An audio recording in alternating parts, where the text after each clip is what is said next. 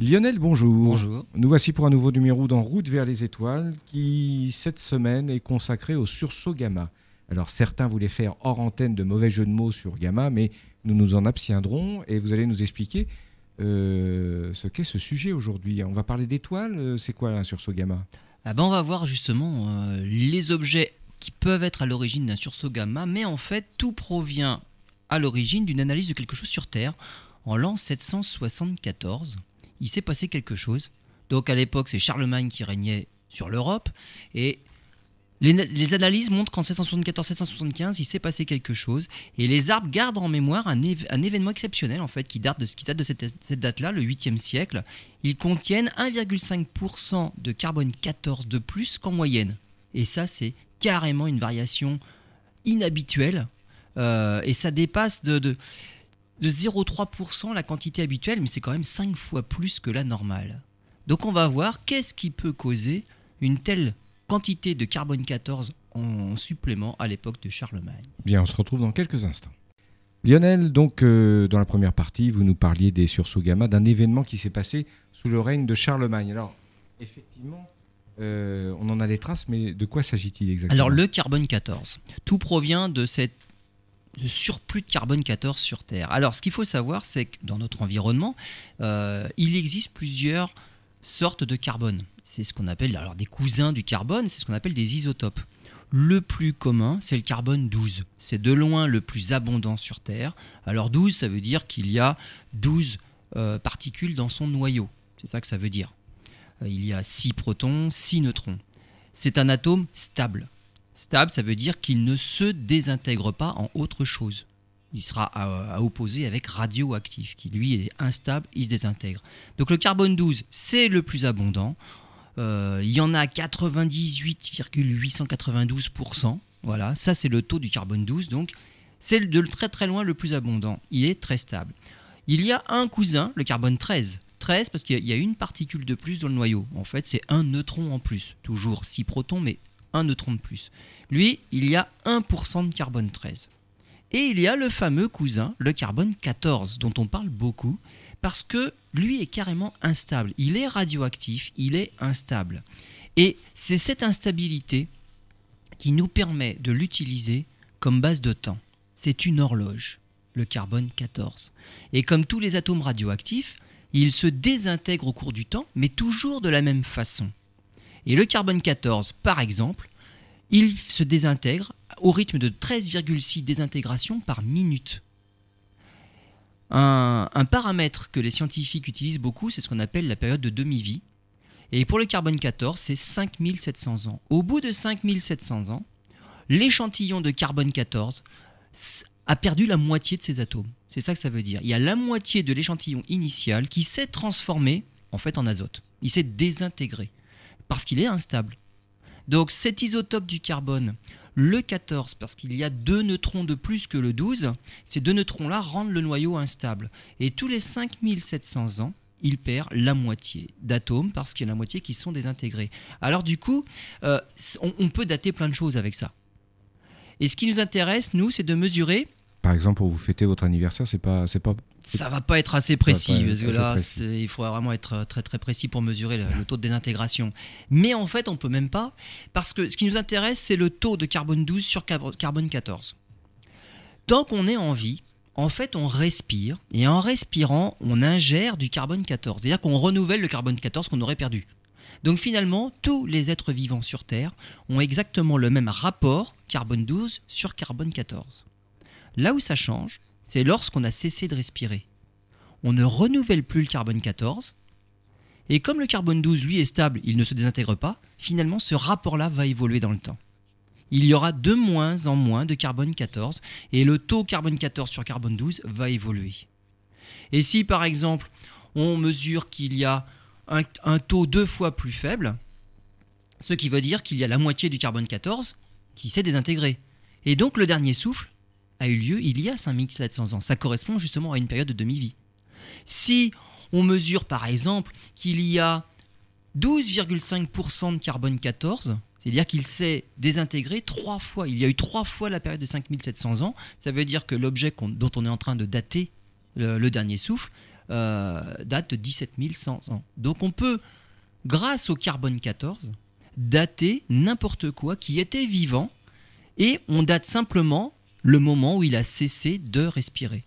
Donc le carbone 14, c'est quelque chose de très important finalement pour euh, n'importe quel euh, paléontologue. On étudie, on peut dater des choses grâce au carbone 14. Et c'est ça qu'on mesure, le carbone 14. Oui, mais alors j'imagine que vous nous parlez du carbone 14, c'est l'instrument pour comprendre ce qui s'est passé voilà. à l'époque. Mais ce carbone 14-là, il est, on va dire, entre guillemets, normal. Il ne se passe rien de spécial. Le taux de carbone 14 sur Terre, il est ce qu'il est.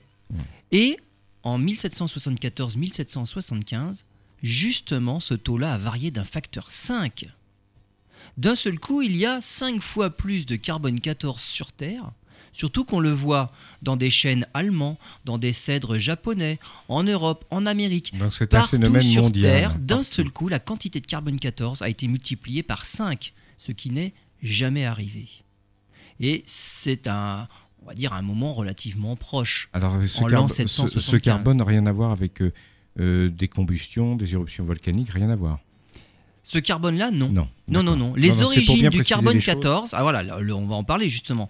D'où vient ce carbone 14 qui est toujours, on va dire, en, à taux constant dans, sur Terre euh, il vient de particules qui viennent de l'atmosphère. Donc ce sont des, des, des molécules de l'atmosphère qui ont réagi avec quelque chose de l'extérieur. Hmm.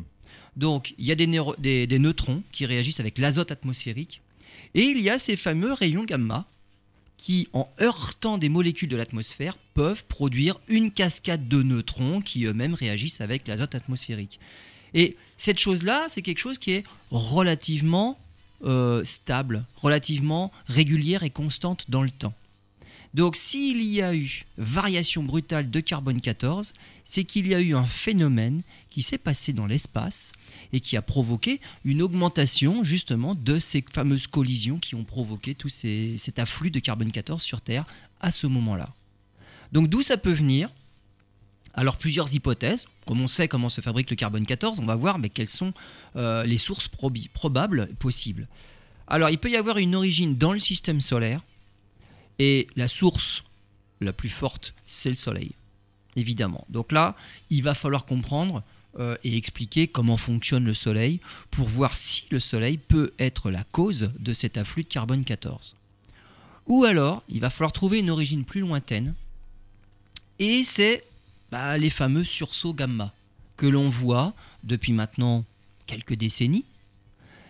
Ils sont beaucoup plus éloignés que le système solaire. Mais ils viennent d'où Alors ils viennent de très loin dans l'espace, de très loin dans l'univers. Donc on en reparlera. Oui, vous ne répondez pas volontairement à la question. Bah, voilà. Ça peut être des supernovas, là ça peut être plus proche, ou des phénomènes encore plus cataclysmiques. Alors genre des étoiles à neutrons qui fusionnent, on y reviendra, on décrira, ou carrément euh, soit la naissance d'un trou noir, ou une étoile qui se fait avaler par un trou noir. Donc là, la dislocation d'une étoile par un trou noir.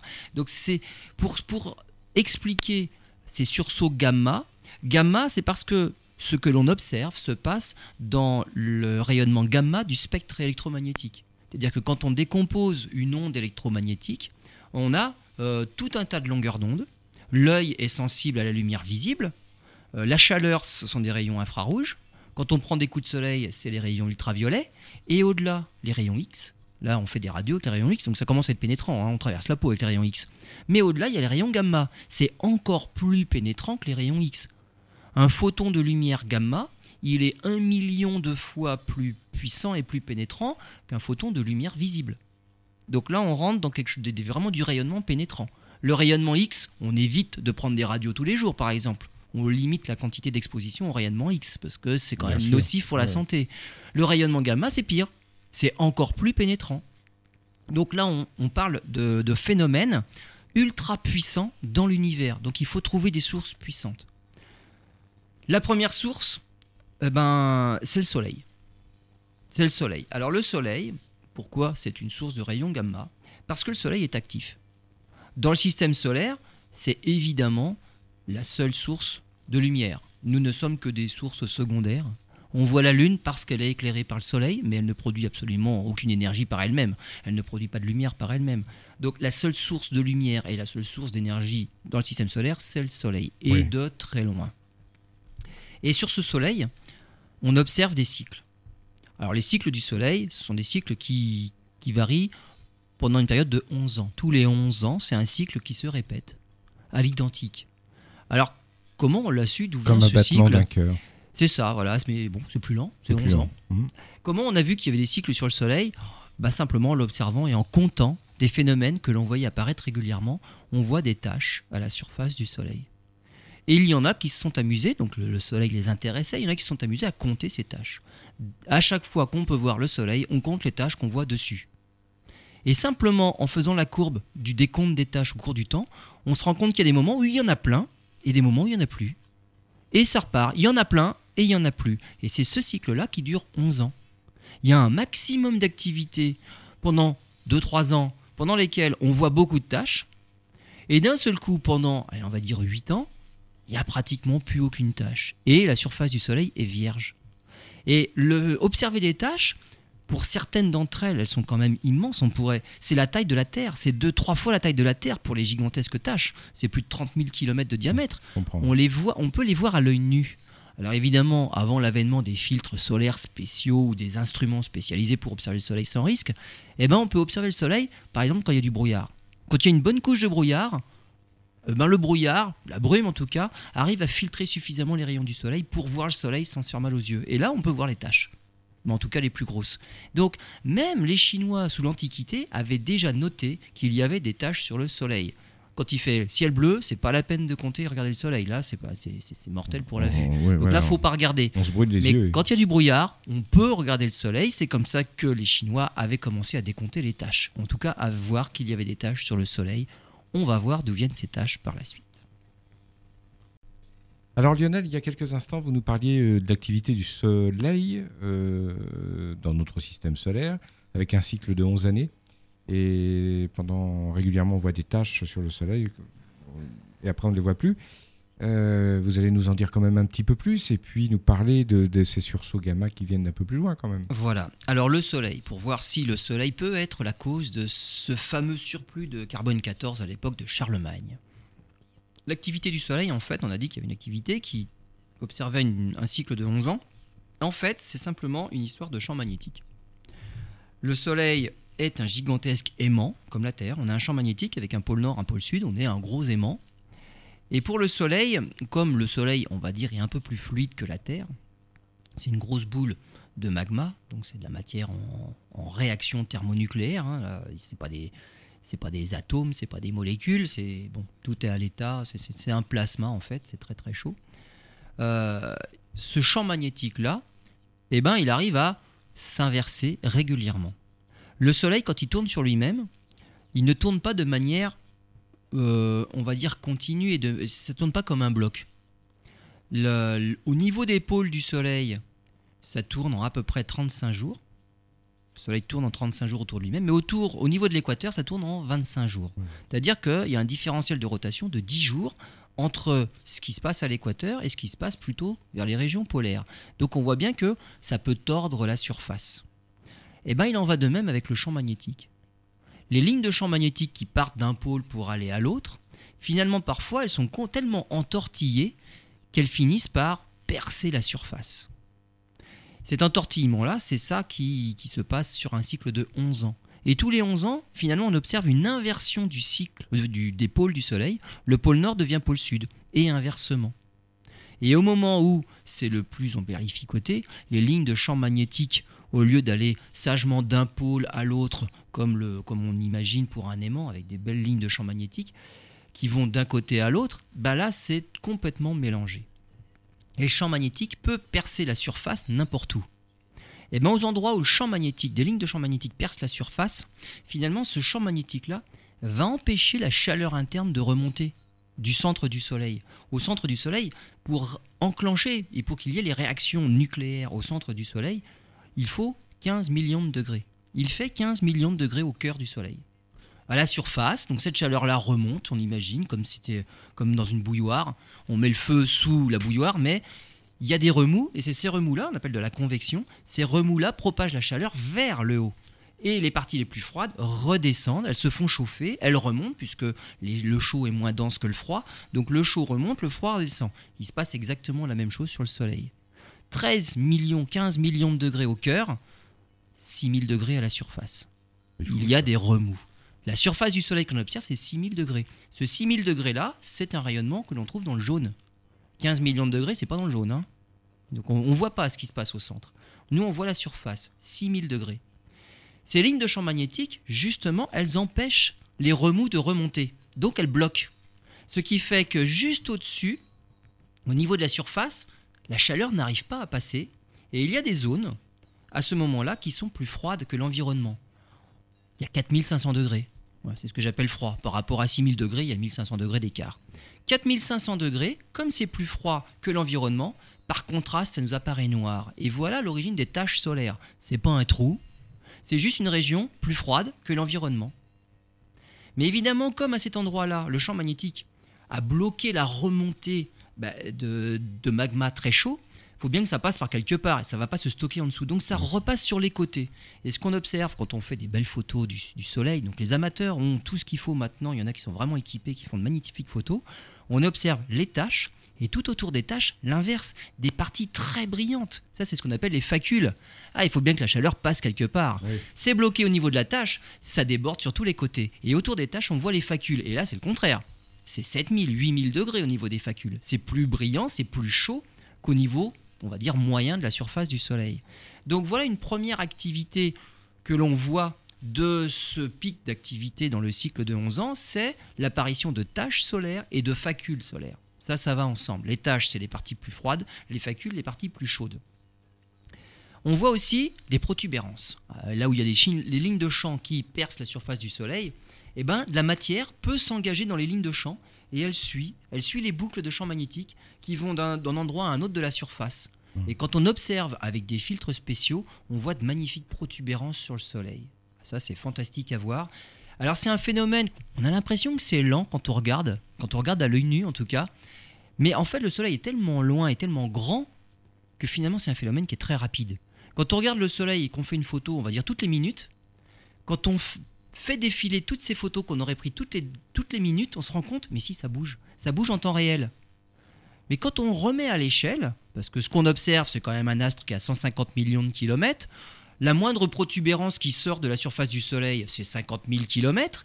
Tout est tellement gigantesque, quand on fait le calcul, mais ça se déplace à 20 000, 30 000, 40 000 km heure dans la, boucle de champ magnétique.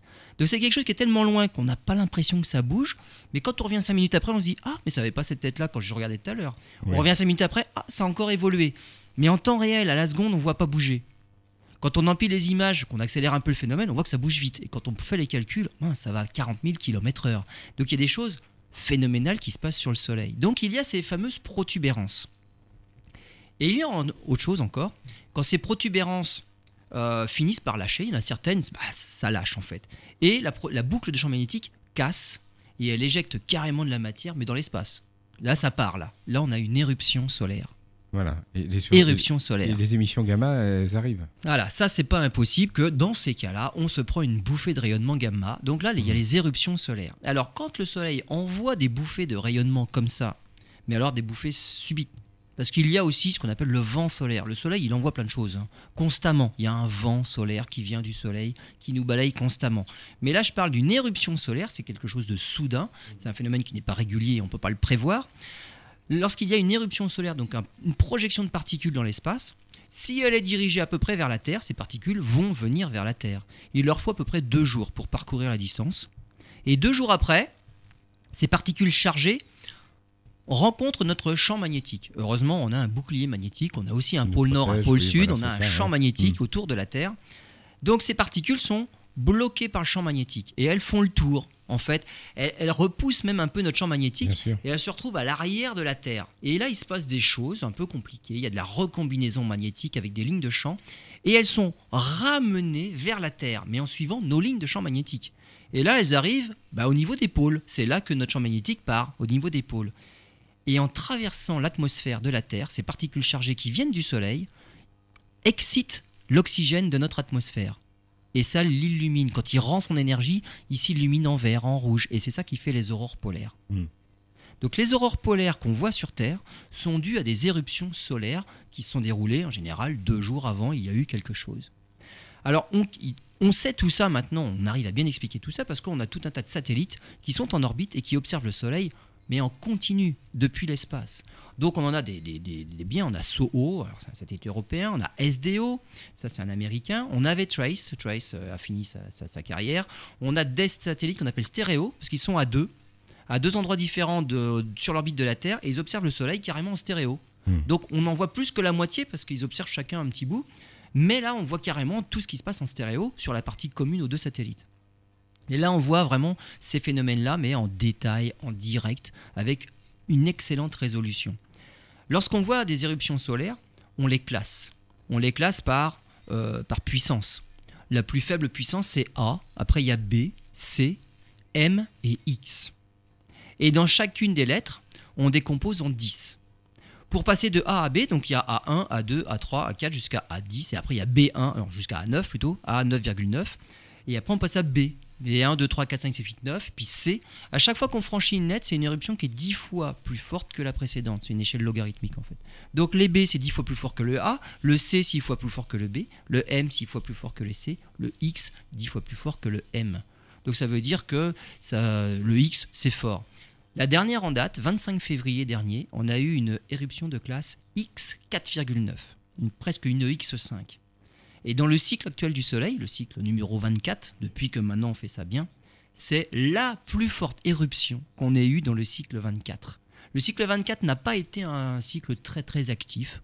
Hein. Le maximum solaire qu'on a observé en 2013 et encore un peu en 2014, là pour l'instant, ça a été un maximum assez petit par rapport aux deux précédents. Donc le cycle 22, cycle 23, au moment euh, du maximum d'activité, c'était plus fort que maintenant. Mais malgré tout, le 25 février, on a eu une éruption de classe X5, pratiquement. Et cette éruption de classe X5, elle était exceptionnelle. D'un autre point aussi, c'est que la région active d'où est venue l'éruption, c'est une région active qui a déjà fait trois fois le tour du Soleil. Sachant que le Soleil fait un tour sur lui-même en un mois, elle a duré trois mois. C'est une région active qui avait le numéro 1944 au mois, de décembre. Elle a eu le numéro 1967 quand elle est revenue au mois de janvier. Et au mois de février, elle a eu le numéro 1990, parce qu'on s'amuse à numéroter toutes les tâches qu'on voit passer. Donc comme c'est là, c'est son troisième tour, elle a eu trois numéros consécutifs. Enfin consécutifs, 1944, 1967, 1990. Et c'est à son retour, là, en, le 25 février, qu'elle a causé une éruption de classe X5. Oui, et alors? Et eh ben deux jours après, alors on a eu de la chance, on va dire chance ou pas chance, euh, elle n'était pas face, au, face à la Terre. Elle était vraiment sur le limbe, sur le bord du Soleil. Donc on a vu une énorme quantité de matière être éjectée du Soleil, mais qui est partie carrément dans l'espace, à la perpendiculaire par rapport à la ligne de visée vers la Terre. Hmm. Mais comme l'éruption n'est pas concentrée sur un fin pinceau, en fait ça part dans tous les sens.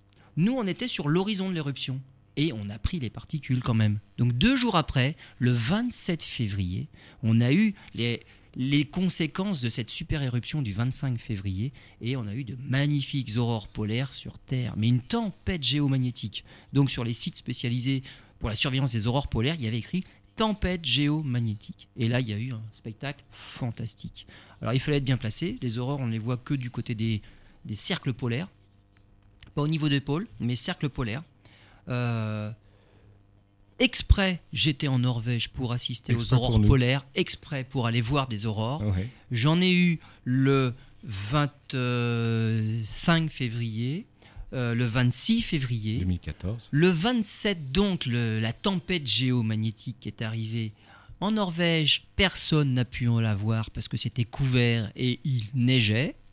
Par contre, il fallait être n'importe où, en Écosse, en Angleterre, euh, en Islande. Partout, on a eu de magnifiques photos et des rapports d'observateurs qui disaient mais quelque chose de fantastique dans le ciel, sauf en Norvège, il fallait pas y être.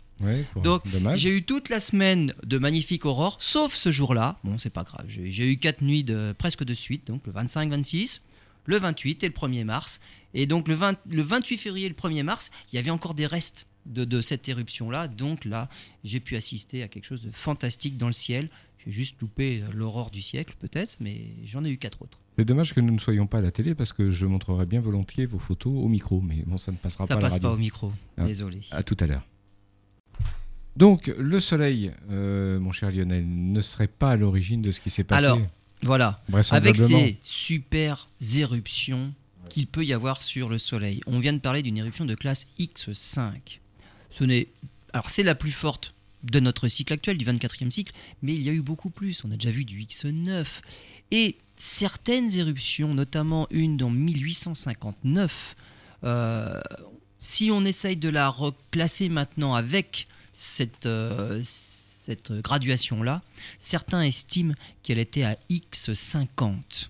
Donc quelque chose de tout à fait phénoménal en 1859.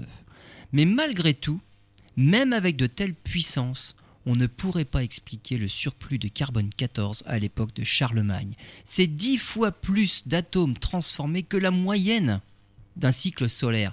On, on, pense même que le Soleil n'en est même pas capable. Donc ce ne serait pas une éruption solaire gigantesque.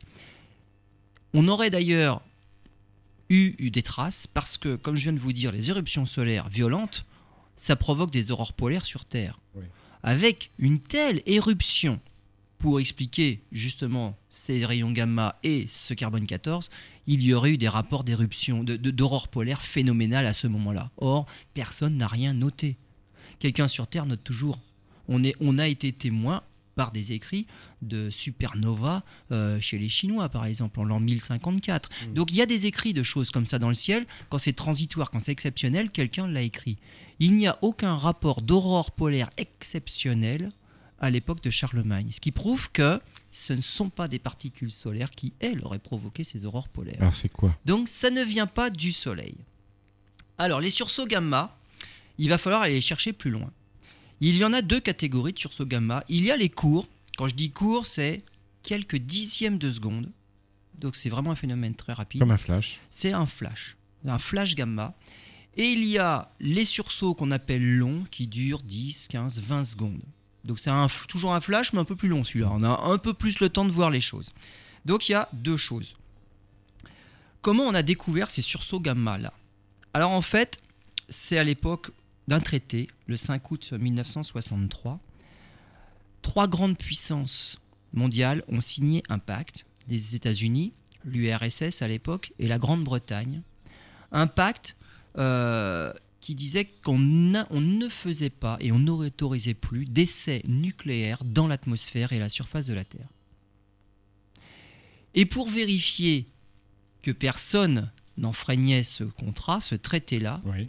les Américains ont envoyé des satellites pour surveiller ça. Lors d'une explosion atomique, donc les tests de bombes nucléaires, hein, lors d'une explosion atomique, il y a des rayons gamma. Donc les Américains, pour surveiller ce qui se passait sur Terre, ont envoyé des satellites en orbite, des satellites Vela à l'époque, donc dans les années 60, simplement pour vérifier que tout le monde respecte bien le traité. La France n'a pas signé le traité parce qu'elle n'a commencé que plus tard, ses essais nucléaires. Moyennant quoi, elle les a fait euh, plutôt dans le sol après, en tout cas à Mururoa. Ouais. Et donc c'est simplement pour surveiller d'éventuels sursauts gamma témoins d'explosions atomiques sur Terre qu'on a envoyé des satellites en orbite. Et ces satellites-là ont trouvé des sursauts gamma mais qui ne venait pas de Terre. Il venait de l'espace. Alors, on en a observé le premier. Les satellites ont été envoyés, il y en a eu plusieurs, 65, 67. Le premier sursaut gamma jamais observé date du 2 juillet 1967. Il a fallu 6 ans pour qu'on l'apprenne. On l'a appris en 1973. C'était classé défense? Oui et non. En fait, oui et non, plutôt non d'ailleurs. Mais c'était les militaires qui, évidemment, utilisaient et étaient en charge de mmh. surveiller les sursauts gamma. Quand les militaires ont compris que ça venait pas de la Terre, ça ne les a même pas intéressés. L'astronomie ne les intéressait pas du tout. Ils ont juste classé le dossier. Ils ne l'ont même pas transmis. Finalement, c'est un peu plus tard, quand on en a découvert deux, trois, et puis finalement euh, presque une trentaine. En 73, enfin, les astronomes apprennent, mais qu'il y a des sursauts gamma, mais qui viennent de l'espace, de derrière les satellites. Et donc là, c'est devenu quelque chose qu'on a commencé à, étudier. Alors, les sources possibles pour des sursauts gamma. Là, le Soleil, on a dit, il n'était pas assez fort, pourtant il était proche. Maintenant, si on va plus loin, il va falloir des événements encore plus violents pour pouvoir les expliquer. Alors, des événements violents, il n'y a pas grand-chose dans l'univers, c'est trop noir, voilà, prenons les gros mots directement, trou noir, étoile à neutrons, donc il faut des choses comme ça. Hein. Donc c'est les choses les plus extrêmes qui existent dans l'univers. L'étoile à neutrons, c'est juste le stade avant le trou noir, donc on va en parler. Euh, ça ne suffit pas, parce que ça, il y en a plein. Il faut en plus un champ magnétique extrême. Voilà, ça limite un peu, mais ça ne suffit pas. Il faut en plus un objet qui ait des jets relativistes. Alors ça veut dire que par pôles de certains objets, il y a de, la matière qui, s'éjecte sous forme de jets. Hmm. Ça c'est quelque chose de relativement courant, on va dire aussi. Des jets, on en observe, euh, mais alors régulièrement, de beaucoup d'objets. Mais les jets ne sont pas forcément de la bonne puissance. Là, il faut des jets relativistes. Relativiste, ça veut dire euh, digne d'être étudié par la relativité. Ça veut dire c'est des choses qui vont à la vitesse de la lumière. Donc dire qu'un jet qui serait un peu plus lent, bah, aucun intérêt, ça peut pas être ça. Là, c'est des phénomènes tout à fait particuliers. Et en plus, dans ces jets qui vont être éjectés pratiquement à la vitesse de la lumière, il faut qu'il y ait émission de rayonnement gamma. Donc, tout ça mis ensemble, eh ben, ce sont des objets, mais absolument particuliers. Tout à fait particuliers. Ça limite beaucoup. Tout à fait. Moyennant quoi, on en trouve quand même pas mal.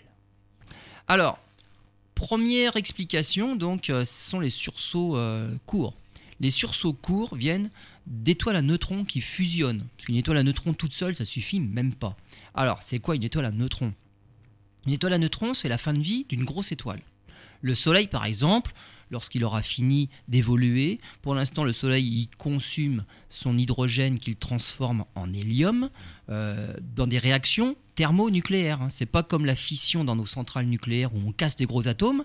Là, dans le Soleil, la pression et la température sont telles qu'on arrive à faire fusionner des petits atomes pour qu'ils deviennent un peu plus lourds. Donc, de l'hydrogène devient de l'hélium. C'est une réaction nucléaire dix fois plus efficace que la fission. Et en plus, elle n'est même pas radioactive. Ça, c'est pratique. Si on savait faire ça, on réglerait tous les problèmes énergétiques sur Terre. pour l'instant, nous, on extrait de l'uranium qu'on casse. Alors, il faut qu'il soit radioactif, sinon il ne se casserait pas. Donc, l'uranium qui casse, qui se désintègre, et on produit de l'énergie avec ça. Moyennant quoi, on n'a que des objets et des, surtout des, des, des résultats de, désintégration qui sont aussi radioactifs et on ne sait pas trop quoi faire avec les déchets. Donc dans le Soleil, c'est l'inverse, l'hydrogène se transforme en hélium, et puis après, quand il y aura moins d'hydrogène, c'est l'hélium qui va se transformer en carbone, carbone en oxygène, donc on passe un petit peu quelques éléments en revue. À chaque fois, les réactions sont de plus en plus violentes. Mais pour pouvoir les enclencher, il faut que l'étoile soit suffisamment massive. Le Soleil, lui, ne sera pas assez massif pour aller très loin. Hmm. Et donc, il y a un moment, il va s'arrêter et les réactions vont s'arrêter d'elles-mêmes. Il va finir dans ce qu'on appelle une naine blanche. Voilà, ce sera blanc et puis finalement ça va s'arrêter et puis on ne le verra plus. Bon, ça va durer encore quelques milliards d'années quand même. Pour les étoiles plus massives, elles vont aller jusqu'au fer. Donc là, on fait tout le tableau périodique des éléments jusqu'au fer. Le fer, il a un problème, c'est qu'on ne peut pas lui soutirer d'énergie. Quand on arrive au fer, d'un seul coup, ça s'arrête. Voilà, ça ne peut pas venir de chez. Les couches externes de l'étoile qui étaient on va dire, en suspension par la par l'énergie produite par le cœur de l'étoile. En fait, c'est comme des ressorts. C'est l'énergie produite au cœur de l'étoile maintenait en suspension les couches externes de l'étoile. Si les réactions au centre s'arrêtent d'un seul coup, parce que le fer, on peut plus rien faire, d'un seul coup, les couches extérieures s'effondrent sur le cœur. Et elles repartent violemment dans l'espace parce qu'elles rebondissent sur ce cœur de fer-là. Et là, c'est ce qu'on a, on a affaire à ce qu'on appelle une supernova. Ça explose, mais d'un seul coup. Les couches externes, elles descendent, elles rebondissent, mmh. ça part dans une explosion. Ça, c'est une supernova. Et le cœur de ce qui reste là, en première, on va dire, dans un premier exemple, ça, ça deviendra une étoile à neutrons. C'est-à-dire que la pression est telle, et en plus, le choc des couches externes pour comprimer en plus ce noyau-là, la pression est telle que les électrons et les protons fusionnent pour faire des neutrons on n'a que des neutrons, on a une soupe de neutrons.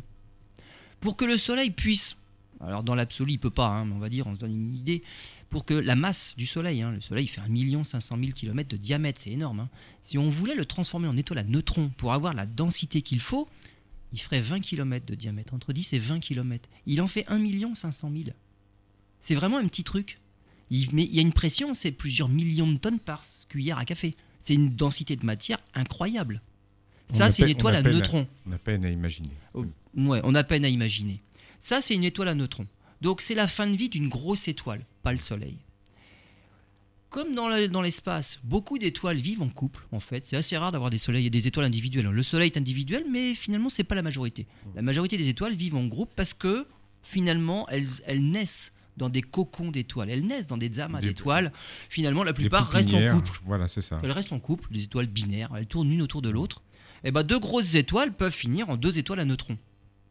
Et puis deux étoiles à neutrons, bah, parfois, elles perdent de l'énergie et finalement, elles se percutent. Hmm. Et alors là, la masse d'un seul coup euh, augmente, elle augmente violemment, et là, il y a enclenchement de réactions, de choses très violentes, et là, il y a des sursauts gamma. Donc, un couple d'étoiles à neutrons, l'une autour de l'autre, qui, entre, qui fusionnerait, là, ça pourrait être la source justement de ces sursauts gamma courts, ceux qui durent que quelques dixièmes de seconde. Mhm. Alors comment on sait qu'une étoile à neutrons peut perdre de l'énergie? Parce que bon, euh, la Terre tourne pas, elle tourne autour du Soleil et on tombe pas dessus. Les étoiles à neutrons, elles peuvent perdre de l'énergie.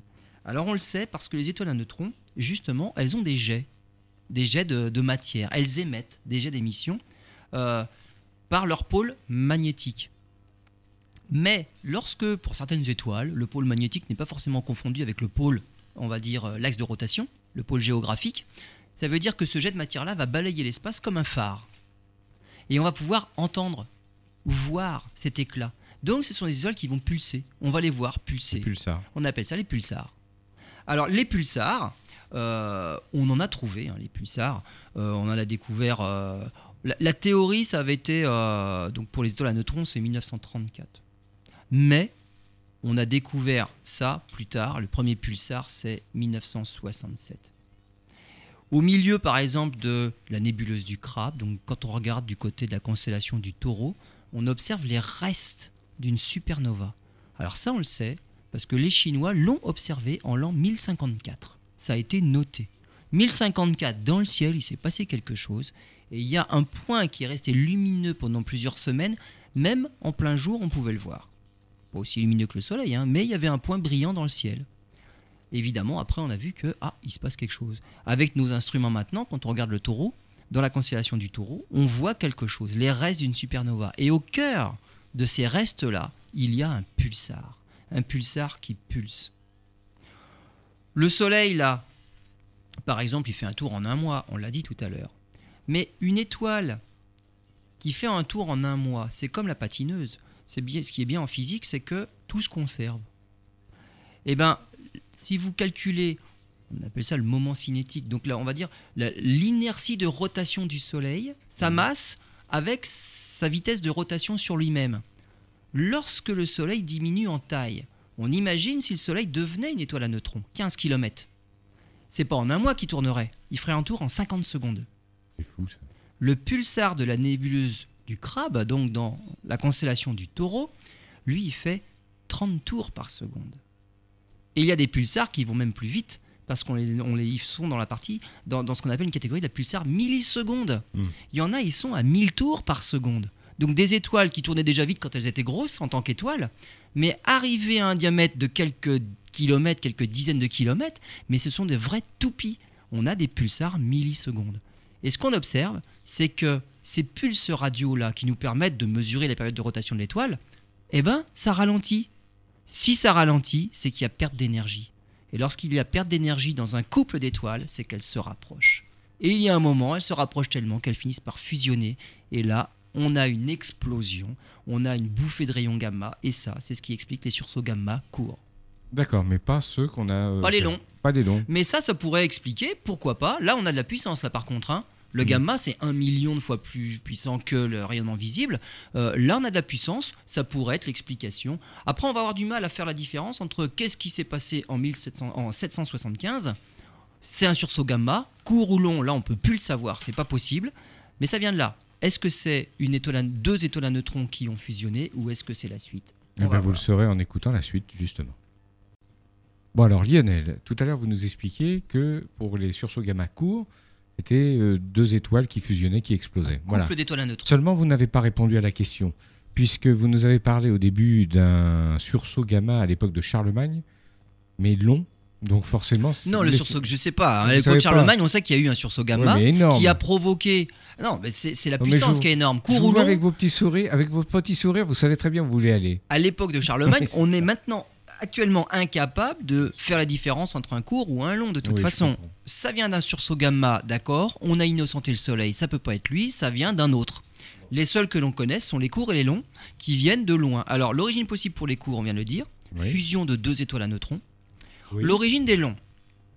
Alors l'origine des longs, c'est autre chose. Alors pour les cours, ça peut être encore autre chose, parce que là, les longs, on va, on va y en parler après. L'origine des cours, deux étoiles à neutrons qui fusionnent, ou un trou noir qui avale une étoile à neutrons, ou une, une supernova qui se transforme en trou noir. Donc il y a l'histoire du trou noir. Alors trou noir, c'est quoi? Puisque là, ça peut aussi être un trou noir. Trou noir, c'est pour des étoiles encore plus massives. Donc là, on a vu, il y a la, catégorie d'étoiles à neutrons. Donc cette catégorie-là. Mais il y a des étoiles qui ont une masse encore supérieure à l'origine. Celles-là vont avoir une densité encore supérieure après. Et cette densité-là va être telle que la force de gravité empêchera même la lumière de partir. C'est ce qu'on appelle un trou noir. D'accord. Il n'y a pas d'histoire de trou du tout, c'est juste une, étoile qui n'envoie pas de lumière puisqu'elle la garde. La lumière qui pourtant voyage à 300 000 km par seconde n'arrive même pas à s'en échapper. Sur Terre, heureusement, c'est pas le cas. Si on veut envoyer une fusée dans l'espace, il suffit d'aller plus vite que 11,2 km par seconde. C'est ce qu'on appelle une vitesse de libération à condition d'aller plus vite que ces 11,2 km par seconde, on envoie tout ce qu'on veut dans l'espace et on va explorer notre système solaire. Pour ces trous noirs-là, même la lumière ne peut s'en échapper. Et donc, la lumière ne pouvant s'en échapper, elle ne nous atteint pas. On a ce qu'on appelle un trou noir. Il n'y a pas de trou. C'est une étoile noire, c'est tout. Donc très dense. Donc c'est vraiment le euh, l'extrême. c'est l'extrême d'une étoile massive. Le Soleil ne peut pas faire ça. Euh, ça n'arrive que pour lorsque l'étoile a fini sa vie en supernova, si le cœur qui reste de l'étoile est plus grand que une fois et demie la masse de notre Soleil actuel, là, ça devient un trou noir. Donc le Soleil, lui, qui va perdre déjà une partie de sa couche externe, il va pas rester grand-chose, il pourra largement pas devenir ni une étoile à neutron, et encore moins un trou noir. Donc, un trou noir peut aussi avaler tout ce qu'il y a dans son environnement, et effectivement, à ce moment-là, la matière qui s'enroule autour du trou noir dans ce qu'on appelle un disque d'accrétion. En fait, il, il, fait un réservoir de, matière autour de son équateur. Et eh ben, la matière perd de l'énergie. Le trou noir euh, émet aussi des jets de matière au niveau de ses pôles. Et ces jets-là peuvent avoir toutes les caractéristiques pour faire un sursaut gamma. C'est-à-dire des jets relativistes, de la matière qui va très vite, et avec une émission de rayons gamma. Donc le trou noir est aussi un candidat. Mais certains, pas tous. Ça, c'est pour les sursauts courts. Les sursauts longs, c'est autre chose. C'est la fin de vie des étoiles les plus massives qu'on appelle les étoiles de Wolf-Rayet. Alors Wolf-Rayet sont deux personnes, Wolf et Monsieur Wolf, ah Monsieur Rayet. Je croyais que c'était Monsieur Wolf-Rayet. Monsieur Wolf et Monsieur Rayet. Monsieur Wolf, d'ailleurs, euh, lorsque l'on compte le nombre de tâches solaires, c'est le nombre de Wolf. Donc c'est vraiment quelqu'un qui a étudié ce qui se passait sur les étoiles. Et Monsieur Rayet, et Georges Rayet est un Français qui a travaillé à Meudon, à Marseille et surtout à Bordeaux. Euh, j'en parlerai dans une autre émission parce qu'il a une vie passionnante. et donc, c'était ces étoiles-là, lorsqu'elles, à la fin de leur vie, elles émettent tellement d'énergie qu'il y a un vent stellaire terrible. Donc elles perdent de la masse, de la masse tout au long de leur vie. Elles sont tellement grosses qu'elles perdent de la masse. Et elles explosent en supernova particulière de type 1C. Et à ce moment-là, c'est là qu'on dit qu'il y a des sursauts gamma aussi, mais plus longs. Alors, tout ça, ce ne sont que, des théories en fait. Le problème avec les sursauts gamma, pour être sûr de ce qui se passe, il faudrait pouvoir les étudier en détail. Le problème avec les sursauts gamma, c'est comme on vient de dire, ça dure quelques dixièmes de seconde ou ça dure quelques secondes. C'est-à-dire que le temps que les satellites dédiés au rayonnement gamma, les satellites gamma, nous disent il se passe quelque chose, je viens de voir quelque chose. Le temps qu'on dirige les télescopes, les autres, pour voir où il se passe, parce que le télescope gamma, il a un problème, il est fait pour détecter un rayonnement très énergétique. En contrepartie, il regarde, euh, mais avec une très mauvaise vision. C'est-à-dire qu'on a vaguement une idée de quel endroit de l'espace de l'espace ça se passe, mais pas précisément. Et ça, c'est le problème. C'est-à-dire que les tout premiers satellites gamma, euh, ils voyaient dans un on va dire dans une région de, du ciel beaucoup plus grande que la pleine lune. Et donc ils disaient ça vient de là. Mais avec une telle précision, on ne peut pas dire après. Quand on fait une photo avec le télescope Hubble dans une toute petite région du ciel, on voit des millions de galaxies. Alors si on a une incertitude de plusieurs fois la pleine lune, pour choisir de quelle galaxie ça vient, c'est pas possible. Surtout que le temps de prévenir tous les autres télescopes, le sursaut, il a, il a disparu. Il n'y a plus rien à voir. Hmm. Et donc, si l'incertitude est énorme, et si on n'a pas le temps de prendre une photo au moment où c'est le maximum du sursaut, on ne sait plus d'où ça vient. Et donc, c'est resté très longtemps pour ça des mystères. Donc, tout ce que je viens de vous raconter, c'est la théorie qui le dit. Si on veut étudier un sursaut gamma, faut être très rapide. Alors, on commence à l'être. C'est-à-dire que là, maintenant, on a des télescopes automatiques qui discutent entre eux. Quand il y a un satellite gamma qui dit je vois quelque chose, les télescopes au sol ont le temps d'aller voir, pas une heure après ou pas un jour après, il n'y a plus rien à voir, mais pratiquement tout de suite. Et on a eu des contreparties visibles de ce qui se passait dans le rayonnement gamma. Hmm. Et donc c'est là qu'on a pu dire ah visiblement euh, quand on fait la photo, on voit le il y a un point brillant et autour il y a une galaxie. Et quand on étudie cette galaxie là, on se rend compte que mais elle est loin. 6 milliards d'années-lumière. 12 milliards d'années-lumière, donc des choses, mais très très très loin. Donc ce qu'on voit finalement, c'est très loin dans l'univers. Mais on ne peut pas les étudier très précisément pour une raison, c'est que c'est loin et ça disparaît très vite. Le sursaut ne dure pas assez longtemps. Pour étudier un objet, on en fait un spectre. Et là, ça permet d'apprendre plein de choses. Hmm. Cette lumière-là, qui est furtive finalement, quand on l'a, quand on l'a, on va dire, on l'étale. Quand on veut en faire un spectre, on doit la disperser la lumière pour pouvoir les spectrales. Mais la lumière, il reste déjà pas grand-chose une heure après. En plus, on doit disperser la lumière pour voir s'il y a des raies spectrales que l'on connaît mais on peut plus faire le spectre. Il n'y a plus assez de lumière. Donc c'est vraiment un phénomène qui n'est pas facile à étudier. Alors, il y en a certains, quand même, euh, qui sont un peu particuliers. Il y en a notamment eu un le 23 janvier 1999. C'est un sursaut gamma qui n'était pas très très éloigné, 6 milliards d'années-lumière. Alors on le sait parce que le télescope Hubble a pu faire une photo assez rapidement de l'objet où se trouvait ce sursaut gamma. C'était une galaxie. Donc, on a observé un sursaut gamma qui était dans une galaxie située à 6 milliards d'années-lumière. Et le sursaut gamma a atteint une magnitude 8,5. Magnitude, c'est une échelle d'éclat, de, luminosité dans le, dans, le ciel. Nous l'aviez déjà expliqué. Maximum à l'œil nu, on monte à 6. Hmm. Après 7, 8, là c'était 8,5, hmm. mais 8,5 on voit aux jumelles. C'est-à-dire que ce sursaut gamma du 23 janvier 1999, aux jumelles on l'aurait vu si on avait su où viser à ce moment-là. Hubble, lui, il a eu les données, il a visé. Et donc, on a su où il était. 6 milliards d'années-lumière. On a pu mesurer sa distance, ce qui n'est pas le cas pour tous les autres. Si on remet ça, pour vous donner une idée de la puissance du sursaut, on met cet objet-là à 1000 années-lumière. 1000 années-lumière, c'est chez nous, c'est mmh. dans notre galaxie. Hein. Le centre de notre galaxie par rapport à nous, c'est 30 000 années-lumière. Donc 1000 années-lumière, on va dire, sur un environnement relativement proche du mmh. Si ce sursaut gamma avait été, avait eu lieu à 1000 années-lumière de la Terre, il aurait éclairé autant que le Soleil. En plein jour. On aurait eu deux soleils, donc il aurait fait jour euh, deux fois de plus, pendant 10 secondes.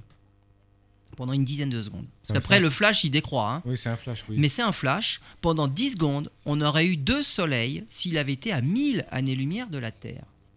Et 1000, c'est quand même on va dire c'est proche, mais pas si proche que ça. Il y a plein d'étoiles dans un rayon de 1000 années-lumière.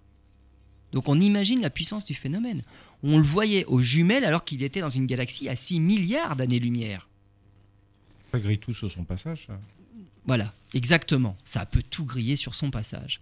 Et c'est pour ça qu'on pense que non seulement c'est ça qui a causé l'afflux de, de, rayons gamma qui a causé le surplus de carbone 14 en 775, hmm. mais on pense même que c'est ce genre de phénomène-là qui est la cause de l'extinction de, massive de certaines des espèces, notamment il y a 440 millions d'années entre l'ordovicien et le silurien.